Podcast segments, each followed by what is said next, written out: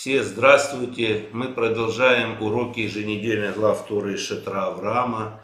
И сегодня мы начинаем изучать недельную главу Торы Мишпатим. И слово Мишпатим с иврита переводится как слово «законы». И в нашей главе речь идет о юридических законах, о законах между людьми, решение спорных вопросов. Ну, практически все те ситуации, из-за которых люди могут поссориться, ну, появиться какие-то склоки, и решение происходило в судебных инстанциях.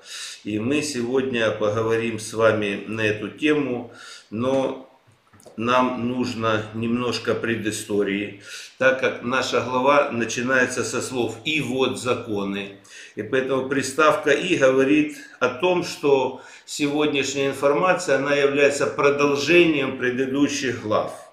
Вот, и в прошлой главе Итро мы видели, как Маше, как весь еврейский народ получает Тору на горе Синай, вот, и как Маше общается с Всевышним по этому поводу. И там была интересная история, когда Всевышний говорит Маше, очерти круг вокруг горы, чтобы народ не поднимался на гору. И это обстоятельство происходило прямо на горе. И потом Всевышний говорит ему, иди, сойди к народу и передай ему всю эту информацию, чтобы они не порывались сюда прийти на гору.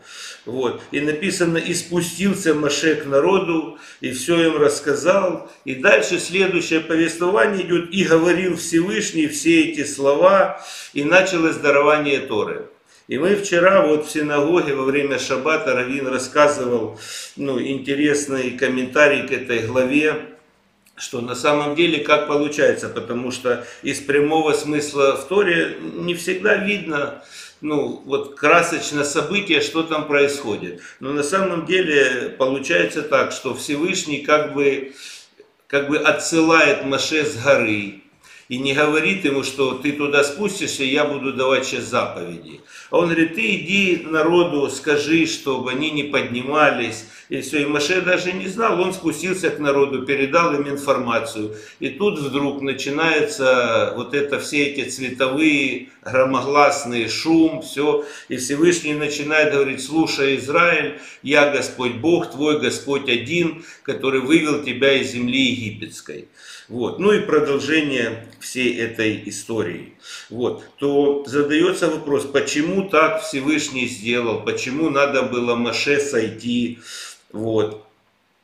И объясняют нам наши мудрецы, что о Торе сказано, что не на небе Тора, а на, небес, на земле она что она дарована еврейскому народу, но в ней написано, как жить на земле. Все вот эти важные законы. И поэтому весь народ стоял на земле. И Маше тоже должен был стоять и находиться на земле, потому что в Торе такая небесная вещь. Вот. вот как говорил царь Давид в своих псалмах, в высотах мира обитель Твоя, а законы Твои и правосудие Твое во всех пределах земных.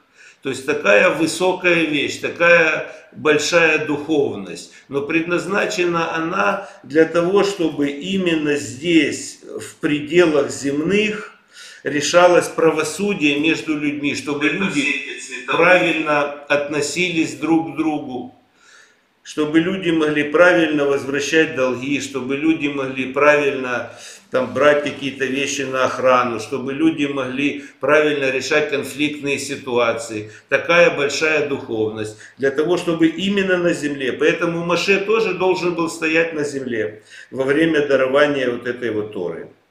Вот, сегодня есть часто ошибочное мнение – оно очень ошибочное, что верующий человек, он должен выглядеть каким-то вот, ну, кто-то выходит куда-то в астрал, кто-то пользуется словом нирвана, кто-то уходит в монастыри. То есть люди подразумевают, что верующий человек это тот, кто молится много, это тот, который много говорит о духовности. Но это да, это так и есть. Но это только одна сторона медали, но это не главная сторона медали. Потому что на самом деле Всевышний создал небо и землю, создал человека. И говорит, владычествуй на земле и охраняй землю. Поэтому все законы Торы, они сводятся к тому, чтобы люди жили как один социум, чтобы они любили друг друга, чтобы они не были злодеями по отношению друг к другу. И вся Тора, она про это. И в десяти заповедях это есть как бы концентрат всех тех законов и тонкостей и мелочей, которые раскрывают вот эти вот 10 речений, которые люди назвали заповедями. Вот. И поэтому надо понять, что Всевышний говорит, говорит, я вот оттуда с небес, я выразил вам свою волю и в чем? В деталях закона. Моя воля заключается в деталях закона. Что такое не воруй, что такое не убей, что такое не прелюбодействуй. Все это как бы лозунги без разъяснения, без раскрытия внутреннего смысла. Это просто лозунги, потому что как не убей? Вот если не убей, то сразу вот у меня первый вопрос. А если преступник пришел в мой дом с оружием, под угрозой мои дети, под угрозой мое имущество, так что я должен делать? Но это же вопрос. Вот. И поэтому наша глава, она и начинается с таких слов. И вот законы. То есть после того, как произошло дарование Торы, Маше поднялся к Всевышнему на 40 дней. И 40 дней он получал маленькие детали, маленькие тонкости. И Всевышний раскрывал ему это. И потом Маше пришел к народу и стал передавать. И вот, вот эти вот законы, то, что называется Мишпатим. Вот. И в большей своей степени они относятся именно в справедливом отношении людьми друг друга, особенно в спорных ситуациях. Вот есть интересное такое явление в еврейском народе. Например, начало обучения детей Талмуду, ну, как бы по идее должно начинаться с каких-то таких интересных историй, как Бог сотворил небо, как ангелы летали. Ну, как бы детям это интересно. Но еврейские дети начинают Талмуд с трактатов, где говорится о возмещении ущерба и вот, например, я когда первый раз это услышал, ну и задумался, то это очень интересная идея, ведь дети еще не понимают, что такое ущерб. Но с детства первый трактат, который они научают о возмещении ущерба. Для чего? Потому что человек должен быть ответственный за свои поступки, ответственный за то, что как он относится к собственности других людей. Потому что на самом деле, что мы видим, что ну, после того, как Всевышний создал небо и землю, почему пришел потоп, почему пришло такое наказание для рода человеческого, что сам добрый Всевышний говорит, что это человечество уже не исправить, потому что развратилось оно очень сильно. И там сказано, что там был разврат, и там был грабеж, и там был разбой. И люди перестали ценить собственность друг друга. То есть они разбойничали, сильный забирал у слабого, забирал имущество, забирал вещи. Вот. И поэтому Всевышний говорит, что это человечество, ну, надо сделать перезагрузку. Вот, и был потоп. Поэтому очень важно, когда с детства ребенка начинают обучать вот этой идее, он еще не понимает, потому что он еще не был связан с этими, но теоретически он уже понимает, в него вкладывается идея, что за свои поступки надо отвечать, и если ты нанес кому-то ущерб или что-то, как бы не хотелось, надо не отлынивать, потому что есть суд небесный еще, даже если суд земной что-то не досмотрит, то суд небесный обязательно это все увидит и восполнит. Поэтому нужно уметь все это понимать с детства. Вот. Хочу к этому добавить, вот есть интересный день в еврейской традиции, праздник, он называется Йом-Кипур. Вот. И Йом-Кипур, он так и называется, День искупления. Но что такое день искупления? Это когда искупаются все грехи, когда в этот день специально Всевышний его предназначил. И работает такая сила с небес, как говорится, Всевышний пересаживается из кресла правосудия в кресло милосердия.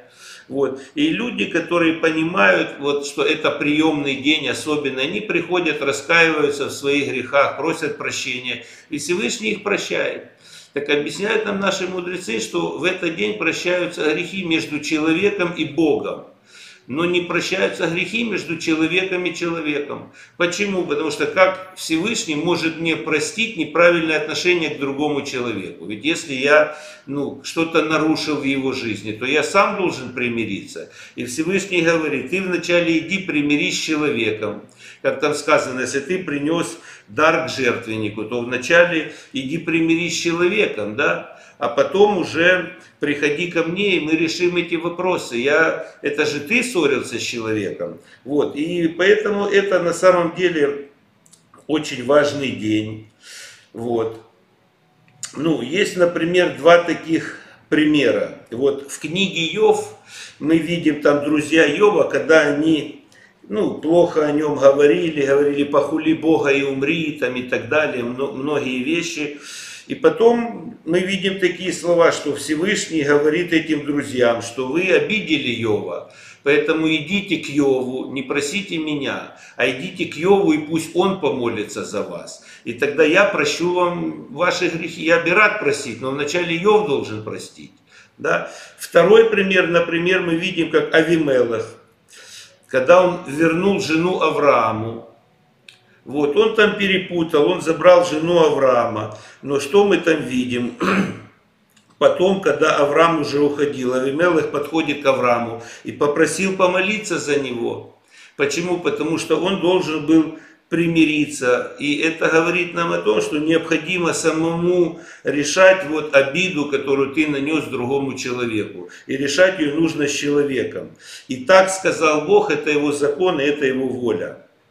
Вот. Теперь немножко хочу поговорить вот о этих законах, потому что, ну, как уже сказал, часто люди подразумевают веру в Бога, это совсем другое.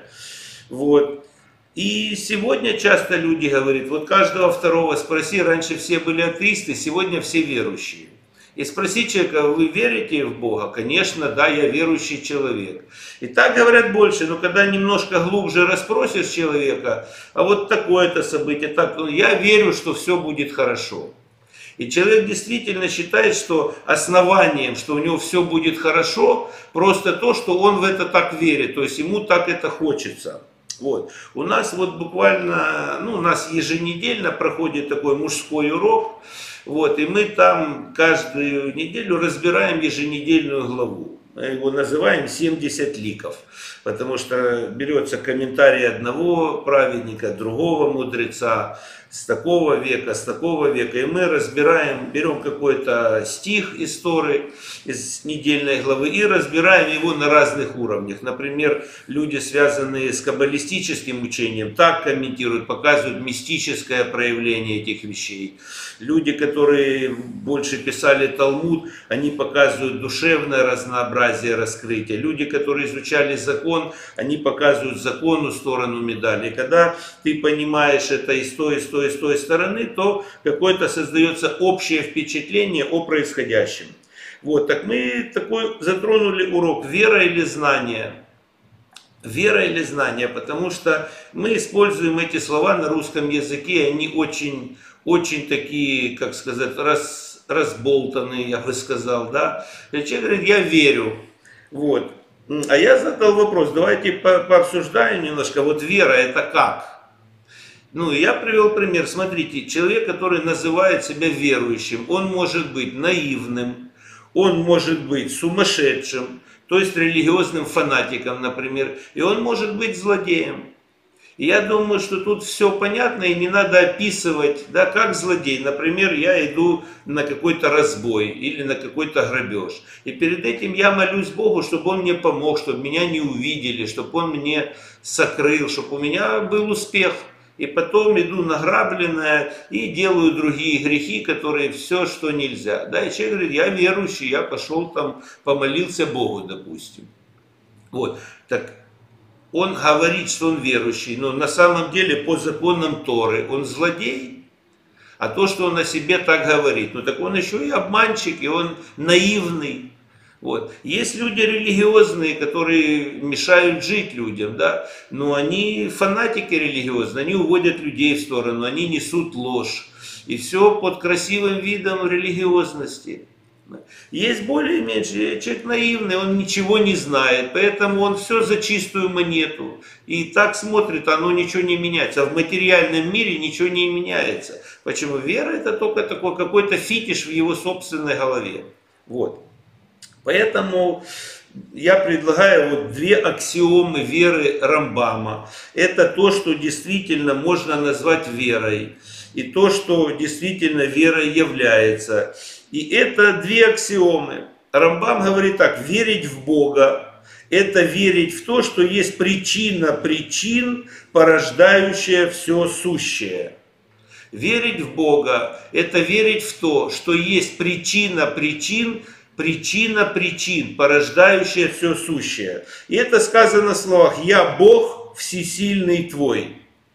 То есть я Бог, господин всех сил, всесильный, господин всех сил. Все, что существует на земле, все, что мы считаем хорошим, или все, что мы считаем плохим, светлым, темным, нечистой силой, чистой силой, все, все, все, что вокруг нас происходит, что бы мы об этом ни думали, он хозяин всего причины, всего существующего. Когда так человек понимает – то он понимает, что значит сказано, поднимите глаза на высоту небес и поймите, я Бог. Потому что когда что-то происходит нехорошее или очень хорошее, если хорошее, спасибо Всевышний. Если нехорошее, Всевышний, что надо сделать? Я что-то сделал не так, надо что-то исправить. Или надо потерпеть, или надо что-то делать другое. Помоги мне, покажи мне выход. Но всегда надо понимать, кто есть причина всех причин. И не бороться с мельницами, как это делал Дон Кихот в интересном фильме. Вот, следующая аксиома Рамбам говорит так, потому что первое без второго очень трудно понять. Это понятно, но это только первая часть монеты. Что такое вторая часть? Он говорит, верить в Бога, это верить в то, что вся Тора, это откровение Всевышнего, данное еврейскому народу с небес. И запреты Торы, и то, что мы называем мудрость Торы, все установления, все свидетельства, все законы, все заповеди, это все одно большое откровение, что Всевышний дал всему человечеству с небес, через еврейский народ на горе Синай. Почему мы в это верим? Потому что в этом написано в Торе. И мы это читаем, мы это видим. И этому было 3 миллиона свидетелей, которые прямо там находились. И все это передается с того времени, как письменная Тора, так и устные трактаты, то, что принес Маше с горы Синай. И все это работает до сегодняшнего дня. Сама само то, что сегодня существует еврейский народ, это подтверждает, что это Тора вечная. Вот. И каждый человек, который начинает ее исполнять, ее изучать, надо изучить просто люди, которые не хотят изучить глубину, разобраться, что это за законы, кому они даны. Вот написано, например, 10 заповедей. Весь мир говорит 10 заповедей, это вот всем нам. Надо разобраться, тут же написано, слушай, Израиль, я Господь Бог твой, Господь один, который вывел тебя из земли египетской. То есть это не относится ко всему человечеству. И в прошлом уроке Итро под названием дарование Торы мы это разбирали. Поэтому надо понять, что относится к земле Израиля, что относится к взрослым, что к жене, что к мужу, что к детям. Эта книга, это дерево жизни, она для нас. Но вера заключается в том, что я верю, что Тора – это откровение Бога. И люди, которые обозвали ее Ветхий Завет или как-то пренебрегают и написали множество других книг, фактически от чего они отказались? Они отказались от той силы с небесами, которое эта Тора нам несет, для того, чтобы раскрыться через выполнение вот этих законов, вот этих заповедей, здесь на земле, в материальном мире. Поэтому сегодня люди и живут так в материальном мире. Много фанатиков, много наивных, много злодеев. Но от этого же не меняется материальность в мире, а Тора именно дана нам как инструмент. Как Мидраж говорит, ангелы спорили, говорит, Всевышний, зачем ты даешь такую высокая Тора, такую высокую книгу ты даешь людям. А Всевышний говорит, так посмотрите, что там написано. Там все законы для людей. там не прелюбодействуй, не убивай. Говорит, вам же на небесах, вы же этим не занимаетесь. Это Тора для людей, для земли. В этом Торе учение, как жить на земле. Люди будут это делать, это не делать, будут учить это исполнять, и они будут вокруг себя строить вот Эдемский сад. Человек сам должен выстроить свою жизнь. Вот. Поэтому Тора, она дана нам как инструмент. Вот. Поэтому, когда человек не поступает по воле Всевышнего, а говорит, что я верю в то-то и в то-то, то, конечно же, к нему приходит наказание или просто пустота и чета. Мы поговорим об этом глубже немножко во второй части нашего урока. Вот, а сейчас я хочу, чтобы мы немножко обратились к скрытым смыслам, то, что у нас называется учение Кабалы, которые открыто мудрецами еврейского народа, открыты истории, они просто выдуманы из какой-то другой науки. И поговорить немножко о вот, сотворении мироздания. Когда мы говорим, что Всевышний создал вообще мироздание. Мы видим, есть духовные миры, есть небо, все, что наполняет, там разные сущности, разные ангелы, там души человеческие и так далее. А есть материальный мир, в котором все понятно, есть минералы, есть растения, есть животные, есть люди. Вот. Из чего началось все это действие? Оно называется цимцум. То есть Всевышний скрыл себя и внутри себя образовал некое пространство. Мы сегодня называем это пространство тьмой. Нигде не написано, что Всевышний творил тьму. Тьма образовалась в результате того, что Всевышний спрятался от нас. Второе действие, он пустил луч света. Он сказал, да будет свет, и образовалась точка света. Вот, и стало возможным образование всех вот этих сущностей. Именно потому, что Всевышний ограничил свое влияние, скрыл свое существование. И вот в этой тьме, вот в этой точке, потом света добавлялось, добавлялось, добавлялось. И внутри Всевышнего возник вот все, что мы сегодня называем мирозданием. Весь вся Вселенная, скажем так. Получается, Всевышний, Он и снаружи, свет окружающий этот сосуд, и он внутри этого сосуда одновременно. Это и называется единство Всевышнего. И он дал нам возможности через выполнение заповедей, через разные тайны, при, притягивать сюда вот этот свет, окружающий наш мир, сюда в наш внутренний материальный мир. Чем больше света мы притягиваем, тем больше благословения в этом свете человек имеет. Потому что этот цвет, это такая энергия Всевышнего, которая дает возможность иметь браху благословения. Вот. Поэтому что мы видим? Мы видим один луч, другой луч. Вот. И теперь немножко проанализируем, вот как говорят мудрецы, что весь свет был в одном сосуде, это как бы сам Всевышний, да?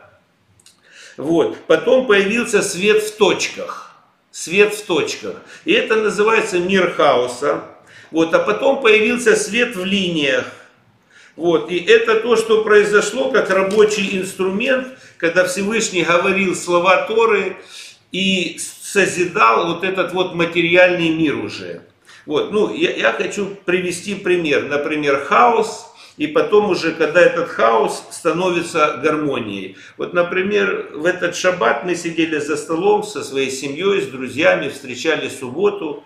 Вот. И я обратил внимание, вот посмотрел так на стол, там стоит скатерть, там свечки, там салфетка, там огурец, там вино, там капуста, там какой-то кусок хлеба. Вот если вот так разобрать все это на кусочки, ну это настоящий хаос настоящий хаос, то, то, то, то. А если еще задуматься глубже, за, за каждой этой точкой, кто-то эту скатерть шил, кто-то э, овец стриг, кто-то выращивал этих овец.